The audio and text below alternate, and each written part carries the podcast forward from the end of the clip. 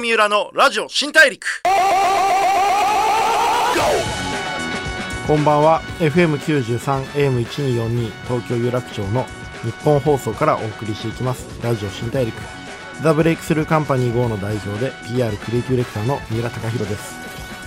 今日はですねちょっとのっけからすごいこう穏やかな始まりだなと思うんですけどあの別にジェットストリーム意識してるとかそういうことではなくてですねあのー昨日の夜9時にあのワクチンの3発目を打ちまして副反応でですね非常にこう体の節々が痛いという中であのスタジオに来ております。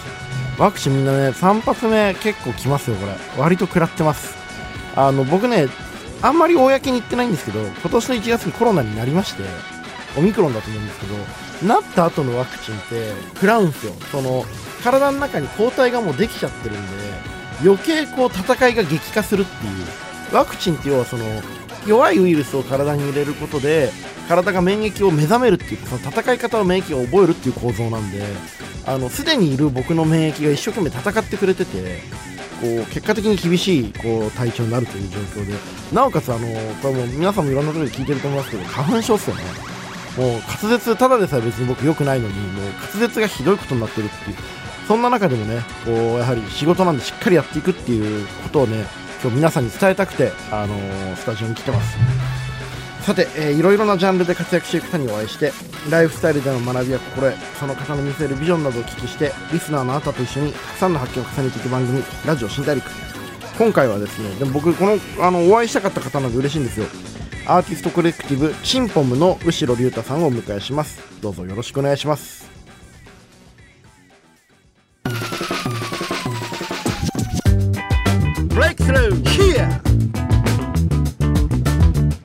郷三浦のラジオ新大陸ブレイクスルー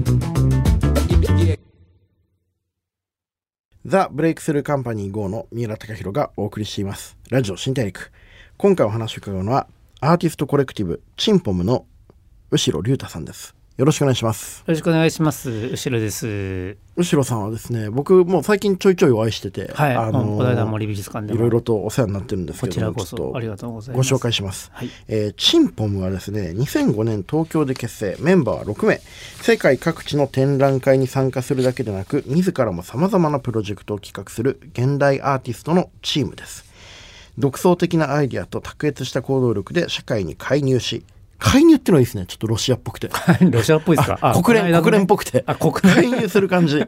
介入し介入ってそのあ。の勝手に入ってくるってことですもんね。介入っていうのは、も確かこの間た確かに美術の歴史のプはい。ロフェッショナルの人がそういう話してましたね。海流って結構美術で使うんですけあどー。昔なんかほらあの南アメリカとかにアメリカ介入してたじゃないですか、その時にできた言葉らしいですよね。美術では。あそうなんだ,、うん。だ介入っていうのは意味あの良くも悪くも余計なお世話というか求められてないところに突っ込んでいく勝っていうことですよね。そこがちょっと面白いですよね。で多くの人々の意表をつく数々のプロジェクトを手掛けて作品の主題は都市消費主義飽食と貧困日本社会原爆震災スター像メディア教会公共性など、まあ、多岐にわたるその我々が日常の中で隣接しているね大きいテーマと常にこう向き合っているという印象があります、えー現代社会のさまざまな問題に対するメッセージ性の強い作品を発表している、えーアーティストコレクティブという。あのアーティストコレクティブってあんま言わない方ですけど要はその、うん。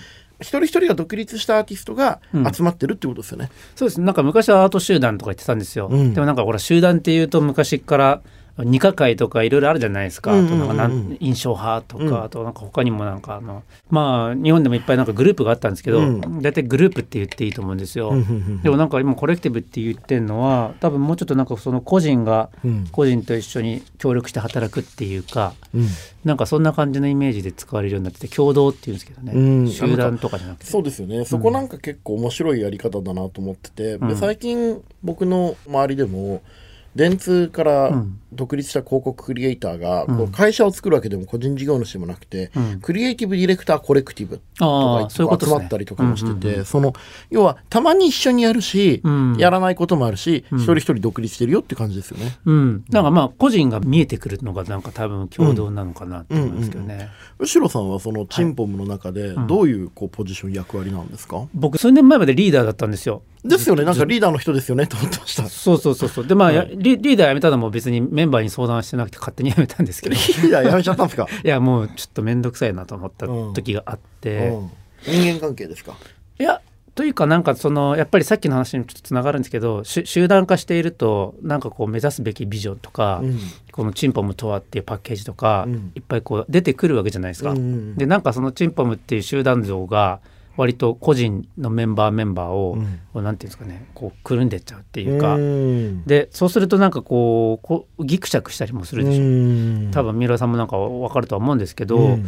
でなんかそれをビジョン見せるのがリーダーだったりするけど、うん。こんなんでいいのかなと思ったりして、ほらなんか例えばすごい大きい会社だったらもう森ビルでもそうですけど、うん。まず理念が。ね電通とかねあり電通とか。ますよね理念。理念があってそこに賛同する人たちが個別に出たり入ったりするだけじゃないですか。そうですね、まあ、それを作る仕事とか僕らやってますもん、うん。はい。でなんかその集団ありきっていうか、うんうん。でもなんかうちらの場合は6人ずっと一緒にやってるんで、うん。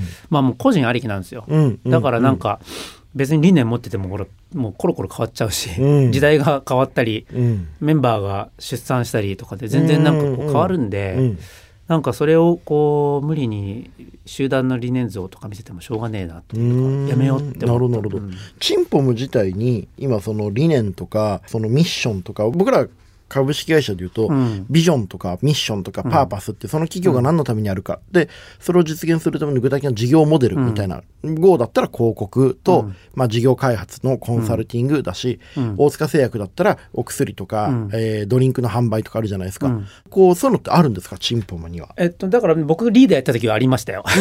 でそれこそあの2年ぐらいなんかこう事業計画みたいなのがあったりチンポム事業計画あったんですか？事業ってことじゃないですけど、で5年後とかそういうこととかに向けてとか、まあ多分そういうのは功を奏した時もあって、うん。結構世界中で展覧会呼ばれるようになったりもしたんですけど、うん。うんチンポムがビジョンを描いてもこれほどなんかこう無駄なことがないなっていうふうにうん。だんだん思うようになってきたんですよね。まあ一人一人がバラバラの、まあうん。クリエイター集団だしっていうことですね。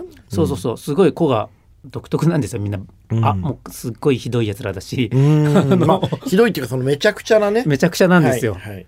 だからなんかすんなり行くわけがないし、でそれはだから別になんかあんまりもうそういうんじゃないなっていうか、うん。そうそういうんじゃないやり方探してこって感じですかね。えー。その、みんなでこうビジョンがあったりとか事業計画を作ってやってた時期と、うん。今そのもうそのやめようぜって言ってもうみんなバラバラやっていこうぜっていうのって、うん。アーティストチーム集団としてね、うん。何が変わりました？まあ、僕が変わりますよね。うん。別になんかやってることはそんな変わらないのかもしれないですけど、僕の中の気持ちがなんかこう変わってくるっていうか、うん。だからなんかこうほらチンポンがいわゆるかっこつきですかっこつきで成長みたいのすれば、うん。みんなが豊かになるみたいな、うん。まあまあ普通の集団と個人の話なんですけど、うんっていう幻想もあるんですけど、うん。でもなんかす本当に個人のメンバーたちのやりたいこととかキャラクターとか幸せとかってそそういうことじゃないかもしれないじゃないですか。その日本の場合はね日本というかまあ資本主義社会っていうのは、うん成長するっていうことが一個大前提になってるから、うんうんうんうん。会社で一人ではできないことをみんなでやって成長する仕組みを作るために会社ってあるけれども、うん。成長が絶対善じゃないって思った瞬間会社である必要ってなくなりますよね。ああでしょうね。でなんかまあだから一緒にいるのは一緒にいるんですよチンポムっていうものがあるし、うん。うん。なんかチンポムを作ってる感じですよね、うん。アーティストうん。うん。6人がうん作品としてっていうか。チンポムっていう存在自体が一つアート的ですよね。うん、すごく実験的だし形を変え続けてることも含めて。そうですね、一貫したテーマも別にないし、うん。だからなんかほら他のコレクティブの人たちみたいに、うん。俺たちオタクなんでとか、うん。ストリートアート好きなんでって言って、うん。趣味で一致してるわけでもないんで、うん。めちゃめちゃバラバラなんですよ。だからそれでなんか最初はリーダーが必要だと思ってたんですけど、うん。今は別にちょっとやめてうん。なんか、まあ、変わったことって言ったらだからその僕の心持ち自体っていうかんですかね。なるほど。ちなみにチンポムって、うん。なんでそういうこういう名前になったんですか？なんかねえっと結成したばっかりの時に、はい。バンドとか結成すると大体名前決めるじゃないですか。そうですね。多分一番最初の仕事っつうか。ブルーハーツとかライムスターとか。で超楽しいじゃないですか、はい、その話してる時がテンション上がりますよね。一番楽しいじゃないですか。うん。って言ってる時になんかエリちゃんが、まあ、メンバーなんですけど。のリあのまあ一つ象徴的な方ですよねそうですね。はい、でいきなりなんかそのまああの覚えてますけど踏切渡ってる時なんですけど、うん。めめちゃめちゃ思いついたようなドヤ顔で「はいチンポムってどう?」って言ってきたんですよ。でまあなんかちょっと俺が思っているような響きと違うことをイメージしてるんだろうなと思ったんですけど みんなきょとんとするけど自信満々すぎて、はい。あの否定もできないっていうか,、ははいなんかまあじゃあちょっとこの話はまたにしよう。で今に至っちゃってるんですけど、あー最後までその話に対する議論はもう一回やるつもりだったんですけどそれはまだ行われてないんですね。もう一回ありました。うん。あのデビューしてから結構そのチンポムが、まあ、割と認知されるようになっうん。て1年2年ぐらい経ってでエリちゃんがん「何このな恥ずかしい名前」って気づいちゃった突んです。然突然 ね。突然気づいちゃったんですよ。それで、んあの誰がつけたのって。はいはいはい。完全に踏切の風景を忘れている感じそうでいう狂った人っています？よ いるんですよね。僕もそっち側の人間なんですけど、はい。で名前変えたいって言われて、はいはいはい。でぼまあ別にいいじゃないですか。はい、俺も恥ずかしかったあそう,、みんなね。そうなんですね。そう全然みんな変えてみんないもいエリーさんのこうおアイディアに付き合う感じでやってたんですね、はい。付き合うっていうか、後に流したっていうか、うん。まあまあまあ 問題を先送りにしがちですから先送りにねしたんですよ。ね我々日本人は、そうそうはいそうそう。でそれでエリちゃんがうん「じゃあちょっと私かい考えていい?」ってもう一回言われて、うん。持ってきたのが「うん。デザイア」っていう名前で。で中森明菜じゃねえかいやそれでまたね先送りにしちゃったんですよ、ん。あちょっとまたこれは次の機会にって言って、うん。今に至っちゃってるっていうか。なるほどね、うん。でもチンポムっていう名前だからここまで続いたような気もしません、あそうそれはあって、うん。だから途中で話したことがあって、うん。もうパチンコぐらいなんかこう一般化しようっていうか、うんうんうんうんみんな別に恥ずかしくないじゃないですか、うんうんううん。ん何年くらいやってましたっけも今17年うですね。17年。でも17年解散しないでうん。アーティストが集まり続けてるってとんでもないことですよ。いやだから本当それがさっきから言ってチンポムの運営のねなんかこうちょっと難しいところで、うん。ビジョンがいるのかいらないのかとか、うん。なんかもうその一貫しちゃうと多分続かなかったですね、うん。やっぱりなんかこうゆるゆるといるからうん。続いてきた部分がある、まあでもその何もない時にはうん。ビジョンとかみんなでやりたいことがあった方がうん。そこに集まれるけど、うん。あのーもう今皆さん一人一人も強いし自由にやっていけるけど、それと一方でそのチンポムっていう名前があった方が集まりやすい部分みたいな部分も今ありますよね。もちろん。もちろん。やっぱりメジャーだし。あと仕事いっぱいあるじゃないですか、うん。やっぱり展覧会たくさん呼ばれるし、うん。で作品考えなきゃいけないしとかで、結局アーティストでそんな答えでいいのか分かんないですけど、うん。会議と締め切りみたいなのがやっやぱり、やっぱりね。やっぱあチンのポもちゃんとくくりつけているっていうか。そうですね。やっぱり締め切りが人類最大の発明ですからね。それはそうですね、うん、締め切りがないと人間はやっぱり何もやらないので、締め切りっていうものに対するリスペクトだけでみんな生きてると思いますよ。確かに。何でも守んなきゃいけないんだろうな、まあそうですよね、うん。守んなきゃいけないっていう風な、なんか本能がありますよね。他人に迷惑かけちゃうとかっていう話にもちょっとよくわかんないですでもなんかそれだけじゃゃないじゃないですか、なんか締め切りっていうなんか神的な存在にうん。我々貸し付いて生きてるから、うん。社会が成り立ってるっていうか。あのこれ聞いてる人と一緒に考えていきたいこともあるんですけど、はいはいはい。アートって、うん。まあいろいろ言うじゃないですか、うん。でまあ昔のその宗教画みたいなところから始まったアートがあって、でまあ多分そのまあ現代アートっていう概念がまあ出てきて、うん。で今もその2022年今この瞬間も、うん。あのチンポムっていうアーティストコレクティブがいて、うんうんうんこの現代アートって何だろうって考えたらいいと思います、現代アートってでももう100年ぐらいやってんですよね、うん、もう現代長えなって 中国4000年と現代アートの現代は 終わらないっていうね。終わらないですね。うん。現代アートは終わんないだろうな、そう考えると、でもなんかまあ100年ぐらいやってるんだけど基本的にはだからまあもう美術的なせいなんかあ教科書的に言うと近代美術へのね、うん。アンチテーゼというか、ううん、まあそことちょっと分けて考えるうん。ものだと思うんですけど、うん。うん。だけどまあ現代にやってるアートは基本的に現代そのその文脈の中でですよ、うんうん。あの現代アートって言っていいんだと思うんですけど、まあもうはっきり言ってメディアもなビデオもありだし、はい。でお音だけでもありだしとか、うん。で別にもう何も展示しなくてもいいとか、うん。展示する場所なくてもいいとか、うん。もうなんかもう何でもありじゃないですか、はいはいはいはい、だから定義のしようがなかなかななくなってくるっていうかうん。むしろ作品作んなくても社会的なアクティビティしている人そうですよね。もその活動がアートみたいなこともありますし。そうそうそうそううんでなんなら人によっては生き様だとかって言ったりとかすると、うんまあそこまでちょっとちょっと詐欺師っぽくなりますよねこいつは生きてる限りっていう感じになっちゃったりもするし無敵かお前って思いますもんねそう、んだからまあ現代アートは何かっていうのはめちゃめちゃだから今なんかこうあんまりみんな話す人がそんなにいないです。アートは何かみたいなことを話す人はいるけど、うん。現代アートに関してはすごい緩く考えがちになるとこありますよね。うんうんうんうん。なんかその解釈するっていう行為そのものが一つなんかその、自分に何か影響を与えるというか,、うん。そのものとしての絵とか仏像とか、壁画みたいなものじゃなくてそのさ作品と言われてるもの何らかのその作品と、まあ、うん。現象の場合もあると思うんですけど、その作品と自分との関係の中で何か生まれるものが、うんうんうんあ現代アートみたいな、うん。文脈があって初めて文脈と見る人自分の思考があって初めて成立するものとして現代アートと呼んでいるみたいな、うん、イメージがありますね。でも多分現代アートとの関係もあると思うんですよ、うんうんうん。アーティストが、うん。だから現代アートっていうものをどうまあこうにか感じ感じているかうん。とか考えているかとか、うんだから現代アートじゃないよっていうノイズミュージシャンみたいなうん。そういう人がむしろすごいアートっぽく見えたりする瞬間もあるしとか、うんうんあのまあだから現代アートってことはなんか基本的に現代アートっていう世界にいたり話されたりするうん。関係にある人たちは何かしらちょっと考えなきゃいけないんだろそうですうなと思いますよね。その自分と作品作品と、まあ、みオーディエンス、うん。そしてその社会との関係の中でなんかこう、うんうんうん意味を見つけていくところがやっぱ現代アートの面白いところかなと思ったりもしてます。もうね社会だけじゃなくてなんかほらあのゴーノにいる作家さんとかも、うん。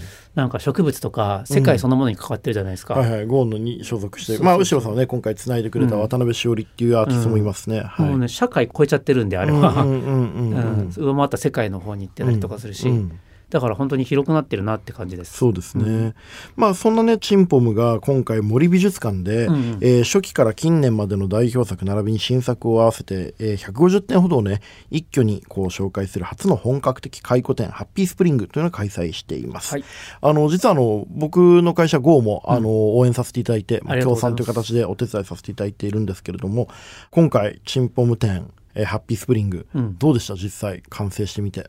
うーん。つまりさっきの介入じゃないですけど、うん。呼ばれてないところに行くっていうのは結構僕ら得意なんですよ。うん。まあ、で勝手に化学反応を起こしちゃうっていうか、んん。でもまああのお呼ばれして、ね、真っ白な空間ですごい巨大なところで、うん。なんて広いですしね。うん。で結構無菌状態じゃないですか。っうん。ていうところでこうちゃんとこうがっつり個展やるっていう経験なんでまあ海外ではそういう美術館ではたくさんいっぱいあったけど、日本の美術館ちょっと特殊なんですよ。レレギュレーションも特殊だし、うん。あと結構縛りが厳しいんですか？厳しいですね。まあ厳しそうですもんね。空気も厳しいし。綺麗だし。そうそうそう、ん。でなんかあとそのチンパムに対するリテラシーも日本高いんで、うん。そうすると海外で好き勝手やるってわけにもちょっと違うじゃないですか。うんっていう中でだったんですけどまあインスタレーション自体はめちゃめちゃ好評ですよね。で僕も大好き、めちゃめちゃ面白かった、いやうんうんあのハッピースプリング展これ聞いてる人まだ見てな行ってなかったらぜひ行ってほしいんですけどアートっていうふうに構えると難しいところもあるけど、一個のエンタメとしてめちゃくちゃ面白いものが見れてめちゃくちゃ面白い体験ができるので、うんこれあのね素直にあの足を運んでみていただきたいなと思うんですけど、うん苦労もするだろうなと思った。あ作り手としては、ね。やっぱりその、介入するっていうのは例えばチンポムって、うん。突然こう路上でデモじゃないけど、うん。そのデモ風の結婚式をやってこれがアートだって言ったりとか、うん。ハイビルにいろんなものぐちゃぐちゃに汚したりしたりとか、うん。そういうその現実のルールをちょっとこう踏み込むまさに介入っていううん現実のルールにちょっと踏み込むみたいなことが、うん。作風のね方たちが、要は呼ばれてないのに出てくから面白いっていうのが 一個芸風の一つとしてあったところに対して、作風か芸風じゃなくて作風作に。風としてね。あの作家性。作家性として。いや作家性としての呼ばれてないところに出ていく介入性というね、うん。のがあるのがやっぱりチンポムのすごく野蛮なところ、うんうんうんうん。そしてそれは面白いところなんですけど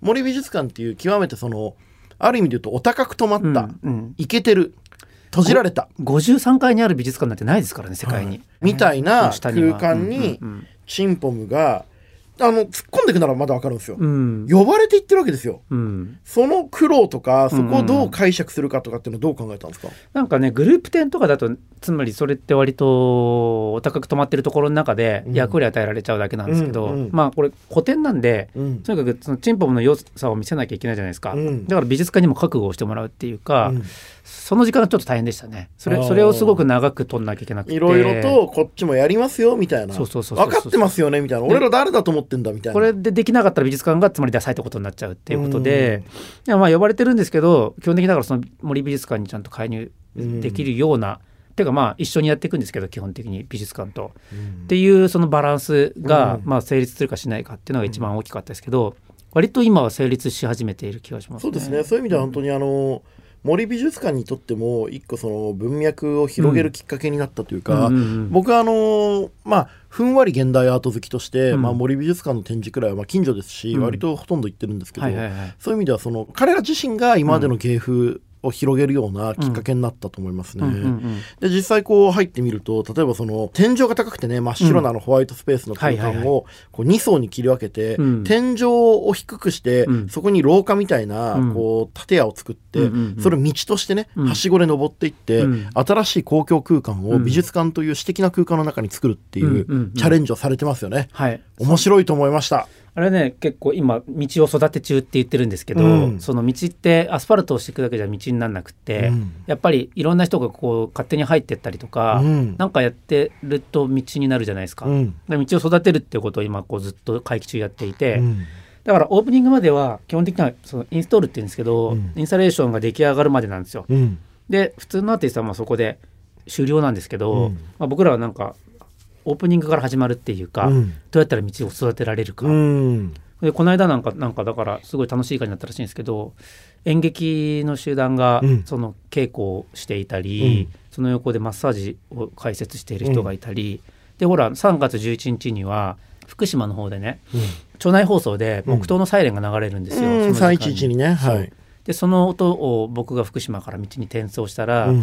道に来ている人たちがみんな黙祷してくれてたりと全員ねか、うん。なんかねそういうふうにこう展示されてる作品じゃなくっていろんなアクティビティが起きるっていうか、あのそれが割と面白い感じかな。面白いですね。あのこれつまりその家とか美術館っていうのは誰かの所有物で、うん。その中では勝手におしっこしたり勝手に寝っ転がったり、勝手に喧嘩したりしたらダメだよっていうことはみんな分かってる、うん。でも道っていうものは公共の場所でなおかつルールが、まあ、あるんだけどないようなもんだから、うん。みんなそこでおしっこしたり寝っ転がったりうんうんうん喧嘩したりしてるっていう、うんうんうん。その公共だからこそ持ち得る野蛮さとかうん。雑多さをうん。美術館っていうめちゃめちゃ無菌のうん。美しい完成された詩的な空間で作るっていう実験なんですよね。そうですね。ダブルスタンダードを作る感じで、うん。でもなんかそれを美術館が結局許可できるかどうかっていうのは、うん。アートかどうかだからだと思うんですよ。うん。で例えばなんか、まあ、台湾の国立美術館でも似たようなことやったんですけど、うん。道作ってで例えばなんか道ってデモとか起きるじゃないですか。うん。で何やってもいいからそのデモとか起きるのどうって聞いたら、うん。いかなるデモも美術館内では無理ですって言われたんだけど、うん。まあ話し合うとあでもそのチンポムが主催するアートパフォーマンスみたいなうん。位置づけだったらいいですよって。いうでもやってることは内実変わんないんだけど、うん。とか例えば酒飲んじゃいけないんだけど、うん。エリちゃんのパフォーマンスだったらいいっていう感じで、うん。エリちゃんがそのみんなと乾杯してうん。っていうのをパフォーマンスとしするとか、うん。その美術館ならではのアートへのそのリスペクトっていうかな。でアートだからこそ美術館は開いていくっていうものだと思うんで、うん。そのダブルスタンダードをこうアートでこう開いていくっていうとこそうろですかね。ですねあれはねあのやっぱ本当に面白い実験だし、うん。成功してるなと思いましたまたその道を育てるっていうのは、要はその美術館の中にできた単なる平面空間が道になっていくまでの過程ってことですよね。そうですね。いろんな人が変なことしたり、自由なことやってそうそうそう。うん。あこれは道じゃん。ただの空間じゃないじゃんってうんうんうん思えるところまで汚し続けるかき混ぜ続けるっていうことですよね。そうですね、うん。空白じゃないっていうか、うん。うん。アスファルトって素材じゃなくて道になるっていう感じですね。すっげえ面白いと思いました、あれは。他にこう後ろさん的にうん。チンポム店こう見てほしいというか、こういうのいいと思ってるんですよ、みんな見てくださいよっていうのがあったらどうですか？なんか一応僕4つその設定してて1つが道なんですけど、はい。でもう1つが例えば動線とかもいつもだったら左回りだけなんですよ、はい。でもなんか今回道をね実はねいろんな形で砕いたアスファルトとかアスファルトシートとか含めて、まあ、森美術館の丸くなってるんですけど円になってて、はい。一周するんですよ、はいでそのアスファルト自体を一周させて、えーやってるんでエントランスに持ってくるでしょ、うん。だからエントランスから左に行ってもいいし右に行ってもいいっていうルート作っていて、えー、俺それ気づかなかった。毎回左から回ってました、うん。ルールにもう脳がやられてました。なんかその作品の見方って、うん。見てくナラティブによって解釈変わるじゃないですか、はいはいはい。でそれがあるかなと思ってたりとか、うん。なるほどね。あとまあ託児所解説してるんですよ。託児しちゃってますね、うん。あれも託児所って日本の美術館あんまないんですけどやってみていてうん。ですごい美術館関係者を刺激してるんですよね。うん。あっていいじゃんっていうか。そうですよね、うん。まあ、そういうその新しい試み新しい普通を作るための試みとも思えるような取り組みいろいろやってるんで。アート好きはもちろん皆さん勝手にね、うん。あの森美術館でチンポム展っつったらまあ現代アート好きはみんな言ってると思うんですけども、うん。そうじゃない人なんか新しいもの好きだなとか、うん。なんか新しいエンタメないのかなと思ってる方はぜひねちょっと足を運んでみていただきたいなと思ってます。うござい。えー、牛尾さんちょっとまだね、はい。聞き足りないので、はい。あの来週は元気になってると思うんで、はい。ぜひお願いします。ありがとうございます。